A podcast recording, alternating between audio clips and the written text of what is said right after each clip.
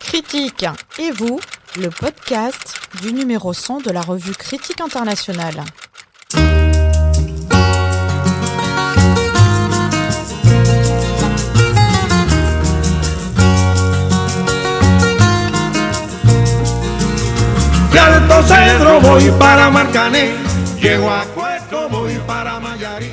Pour fêter le numéro 100 de Critique internationale, nous allons à la rencontre de ces lecteurs. Dans ce podcast, des enseignants-chercheurs, des étudiants, des acteurs de terrain nous racontent comment un article de la revue a contribué à nourrir une recherche, à les intéresser à un cours ou à interroger leur pratique professionnelle. Parce qu'une revue qui vit, c'est d'abord une revue qu'on lit. Le comité de rédaction vous propose de déambuler dans cette grande bibliothèque des sciences sociales qui est critique internationale. Aujourd'hui, nous écoutons le choix de Marie Cosnet, écrivaine. Bonjour Marie. Et bonjour. Peux-tu euh, te présenter en quelques mots? Alors, je me, je me présente, j'écris des sortes de textes, j'ai travaillé pendant quelques années autour de la frontière, euh, la frontière euh, entre l'Espagne et la France et aussi la frontière entre le Maroc et les îles Canaries. J'ai écrit euh, deux livres qui s'appellent Des îles sur cette question. Et j'ai choisi euh, le numéro 83 de Critique internationale qui s'intitule Corps migrants aux frontières méditerranéennes de l'Europe. C'est un numéro d'avril-juin 2019 et si je note la date, c'est que c'est le moment, euh, c'est le moment exact euh, auquel je me rends compte, moi, ou moi-même je suis euh, exposée à la question de la disparition. C'est le moment où les familles sur la route dont j'ai parlé, c'est-à-dire la route espagnole, au départ du Maroc, au moment où les familles euh, demandent ce qu'il est devenu, ce qui est advenu de leurs frères, de leurs sœurs, de leurs euh, fils. Et c'est vrai que c'est à ce moment-là que je, que je découvre, je tombe sur euh, ce numéro, Corps migrants aux frontières méditerranéennes de l'Europe, avec un papier qui, de, Carolina Kobelinski, sur lequel je me jette, je me précipite, puisque euh, elle annonce la gestion des corps retrouvés et traitement des corps absents à la frontière hispano-marocaine. Peux-tu nous dire comment, par exemple, cet article-là en particulier va nourrir ta réflexion et ta pratique, hein, parce que tu écris sur ces questions, mais tu accompagnes aussi euh, des migrants et des familles de migrants, et donc comment finalement tu vas entrer en dialogue avec euh, les travaux, par exemple, de Carolina? C'est très intéressant parce que la question m'intéresse. Comme j'ai dit, j'ai des familles qui sont en attente de savoir ce qui est devenu quelqu'un de leur famille. Mais je ne suis pas à ce moment-là euh, dans euh, les tentatives dont parle Carolina très concrètement, à savoir d'identification des corps, d'identification des tentatives d'enterrement, de tentatives de ritualisation autour des, autour des, morts. Et ce sont des questions que je vais donc découvrir d'abord par elle et après euh, y être plongée sans même que j'arrive à voir le lien entre les deux, hein, entre la théorie puis dans la pratique qui va être à ma frontière, c'est-à-dire entre Irun et Andai, euh, un an de ma vie où je vais faire que ça. Et quand après je me replongeais dans le travail de Carolina euh, pour lire, il se trouve que j'ai eu la chance aussi après de la rencontrer, pour lire ce que ce, ce qu'elle en disait, et je me rendais compte que, euh, que les questions qu'elle posait étaient les questions auxquelles, euh, dans le réel et sur le terrain, j'avais été euh, moi-même confrontée. Par exemple, les chaînes de collaboration mises en place pour tenter d'identifier un mort. En 2019, elle parle déjà euh, elle, des réseaux WhatsApp, des réseaux Facebook, tout ce qu'on a, tout ce qu'il a fallu chez nous au Pays Basque mettre en place et, et, découvrir sur le tas en fait, sur le terrain. Et peux-tu nous parler un petit peu de cette situation au, Pays Basque que, tu, que tu abordes notamment dans ton dernier ouvrage des îles, îles des faisans 2021-2022 oui, oui. Alors, euh, alors pour faire du lien avec, ce que, avec le, papier de Carolina, déjà, elle, elle, disait quelque chose qui, après, m'a. Comment dire Tu sais, quand on retrouve euh, ce qu'on a vécu soi-même, alors on l'avait lu, on le vit, Et puis on le redécouvre dans, le texte. Et elle dit Des activistes font circuler les informations concernant un décès qu'ils obtiennent des légistes, de la police ou de la Croix-Rouge. Comment te dire que c'est exactement ce qui s'est passé pour moi un an après.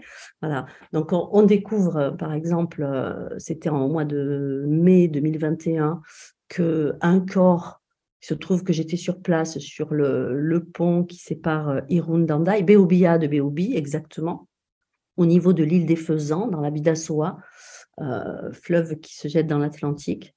Euh, un corps est trouvé là et c'est la police espagnole qui le sort, c'est la, la police basque en réalité qui le sort de l'eau. Et il va falloir que, euh, comme elle le dit très bien elle-même, le légiste la Croix-Rouge, mais pas la Croix-Rouge directement dans notre cas, mais le délégué aux migrations du gouvernement basque via la Croix-Rouge nous euh, donne quelques informations sur l'identification pour qu'on se mette euh, en recherche. Quand je dis nous, c'est un tout petit, petit, petit collectif euh, informel de trois personnes. On se met en recherche de, de, son, de son nom de famille, après le nom propre, de, du, à partir du nom de famille, eh ben, de l'origine euh, ethnique, après ça, ben, du pays et de sa nationalité, après ça, de sa famille, en passant exactement comme le dit Carolina dans l'article Gestion des corps retrouvés et traitement des corps absents à la frontière hispano-marocaine, par tout un tas de réseaux Facebook, surtout, euh, de, de, ses compatriotes, en fait, parce que c'est eux, qui, eux qui savaient que ce jeune homme était parti, etc. Et tout ça jusqu'à l'enterrement. Et après, évidemment, on arrive à l'identifier, on arrive à avoir donc un certificat de décès, et il est inscrit, il est inscrit on sait qu'il est mort, et à partir de là, on demande c'est-à-dire, ce que veut sa famille, c'est qu'il soit enterré religieusement. Et ça, du coup, c'est aussi tout notre article de la revue. Euh, c'est l'article de Valentina Zagaria. Alors là, en l'occurrence, ça se passe dans le sud-est tunisien, mais c'est les mêmes questions. On veut un enterrement religieux. Ce n'étaient pas des questions auxquelles moi j'étais préparée, parce que je pense que j'avais jusque-là pas réfléchi à la mort. Et tout d'un coup, euh, la chose la plus importante, c'est que la personne soit enterrée comme le souhaite sa famille, c'est-à-dire euh, pris dans une filiation, pris dans une généalogie, et pris aussi dans un, ben, un rite et du symbolique très fort. Et voilà, et donc on va se bagarrer pour que euh, ce jeune homme-là et puis les autres à, sa suite ne soient pas enterrés d'une manière municipale, mais soit enterré dans un cimetière euh, musulman en Espagne. Et donc, dans ce numéro, euh, tu as choisi hein, de, parler avec nous de, l'ensemble de numéros. Euh, quel autre article a fait écho à ton vécu ou à tes pratiques? Je peux parler de, du papier de Valentina Zagaria, qui, qui raconte la création, la fabrique d'un cimetière de migrants inconnus. Donc, euh, alors, la question, c'est que nous, à la frontière entre l'Espagne et la France, les migrants inconnus, et certains le sont restés, hélas, mais malgré tout, nous avons plus de chances d'identifier les gens, puisque, étant rentrés en Europe, ils ont leurs empreintes quelque part, dans des fichiers, euh, dans des fichiers Eurodac, etc. En revanche, ici, dans le papier de Valentina, ce sont des migrants inconnus dans le sud-est tunisien qui n'ont pas grand-chose pour être euh, identifiés.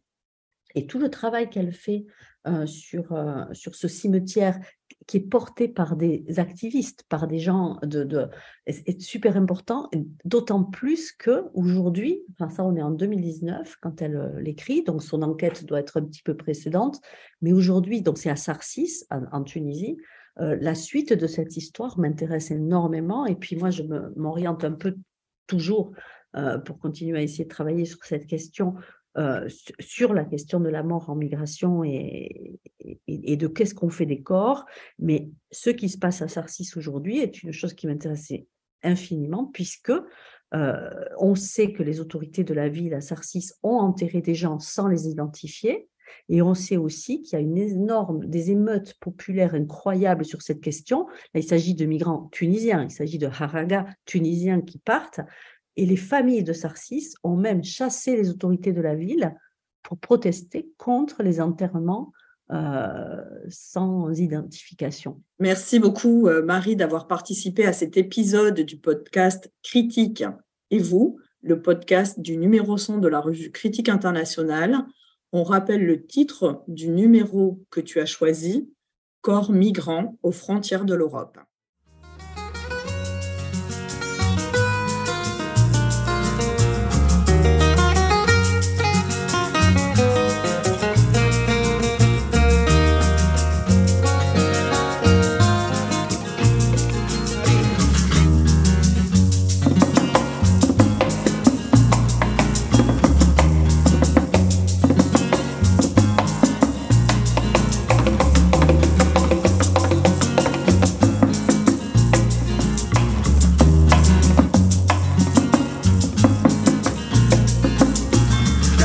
Cebro voy para Macané, llego a Cueto voy para Mayarí.